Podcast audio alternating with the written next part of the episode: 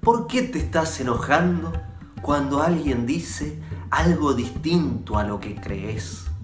¿Por qué si digo una cosa, quizás sonreís y te pones contento, contenta? Sin embargo, si digo una cosa distinta, quizás te enojas y empezás a... ¿Por qué será?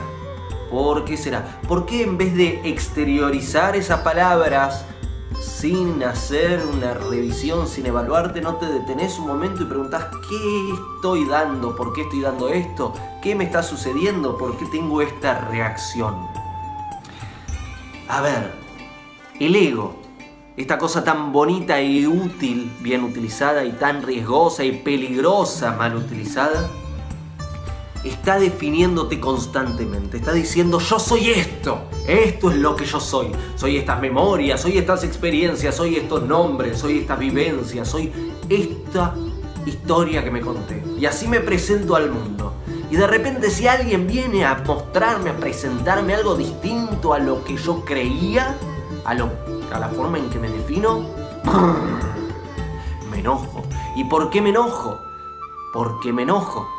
Te estás definiendo por una forma, te cuentan otra, te enojas porque esa forma no calza con la imagen que tenés de vos misma, de vos mismo. Entonces esa palabra externa está desafiando tu self-identity, esa cosa falsa, tu falso yo.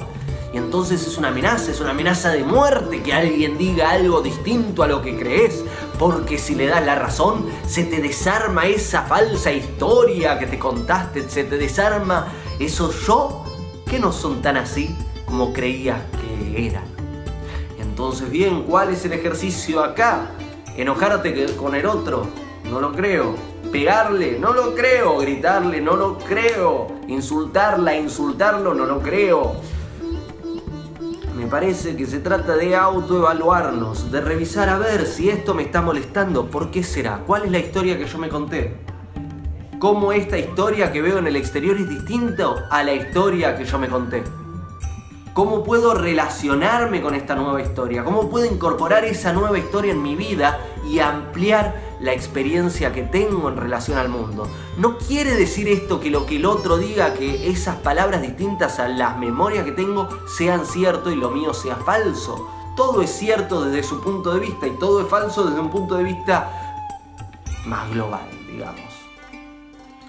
Pero considerarlo, considerarla, tomar ese otro punto de vista te ensancha y te hace más grande, te hace más sabia, te hace más sabia.